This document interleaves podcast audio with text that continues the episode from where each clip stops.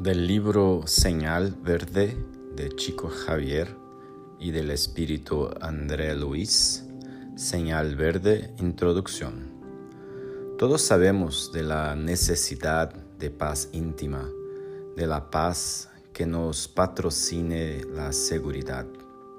No desconocemos que todos respiramos en un océano de ondas mentales con la imposición ajustarlas en nuestro propio beneficio. Vasto mar de vibraciones permutadas. Emitimos fuerzas y las recibimos.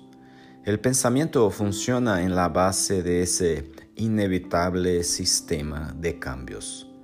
Queramos o no, afectamos a los otros y los otros nos afectan por el mecanismo de las ideas creadas por nosotros mismos.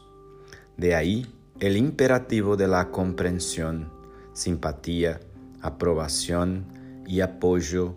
de que todos carecemos para que la tranquilidad nos sostente el equilibrio a fin de que, no de que podamos vivir provechosamente. Instado por amigos presentemente residentes en la tierra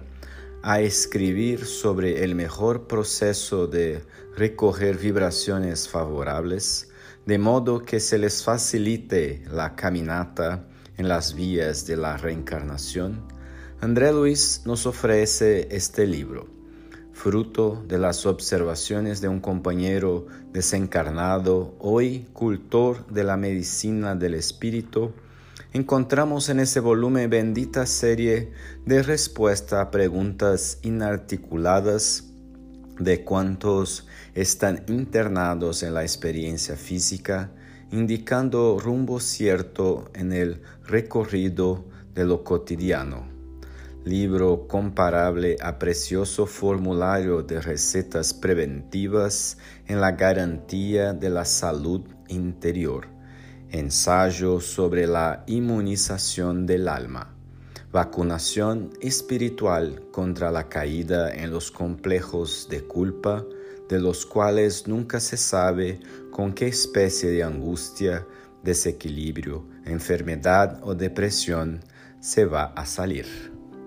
cómo atravesar los caminos del mundo, comenzando de la propia casa hasta las eminencias de nuestras relaciones unos con los otros en las cuales somos naturalmente inducidos a las más profundas observaciones para asumir actitudes ciertas? Cómo adquirir la paz necesaria a fin de vivir sirviendo con provecho y rindiendo el bien en el bien de todos. André Luis recordó con mucha propiedad las leyes del tránsito que aseguran el orden y la tranquilidad en las carreteras del mundo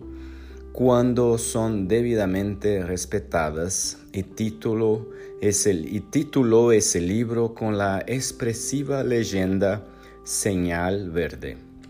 Y leyéndole las páginas edificantes, nos será fácil anotar que en cada capítulo encontramos señales de luz mostrándonos camino claro como a decirnos que si atacamos el principio del bien al prójimo tanto como deseamos el bien para nosotros mismos, podemos libremente seguir adelante conduciendo el coche de nuestra vida hacia los dominios de la elevación y del progreso,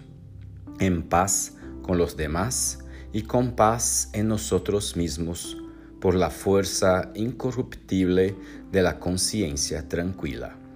Emmanuel Uberaba, 4 de agosto de 1971.